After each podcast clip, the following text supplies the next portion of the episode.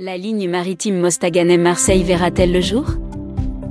La forte communauté algérienne de France originaire de l'ouest du pays attend toujours la concrétisation de la liaison maritime entre les ports de Mostaganem et de Marseille.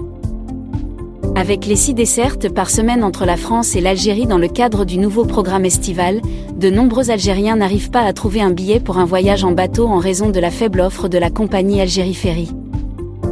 Face aux incessantes demandes des Algériens de France, les autorités algériennes, en concertation avec leurs homologues françaises, semblent enfin résolues à la concrétisation du projet de cette ligne maritime. En effet, le Wali de Mostaganem a annoncé que le travail est en cours pour relancer le projet concernant l'ouverture de la nouvelle ligne maritime directe Mostaganem-Marseille. L'annonce du Wali de Mostaganem a été faite à l'occasion de la visite de travail effectuée dans cette wilaya par l'ambassadeur de France en Algérie, François Gouillette. Le projet d'une nouvelle ligne maritime entre Mostaganem et Marseille remonte à l'année 2017, et la compagnie française Corsica Linea avait même donné son accord de principe et a fait part de son intérêt pour l'ouverture de cette ligne.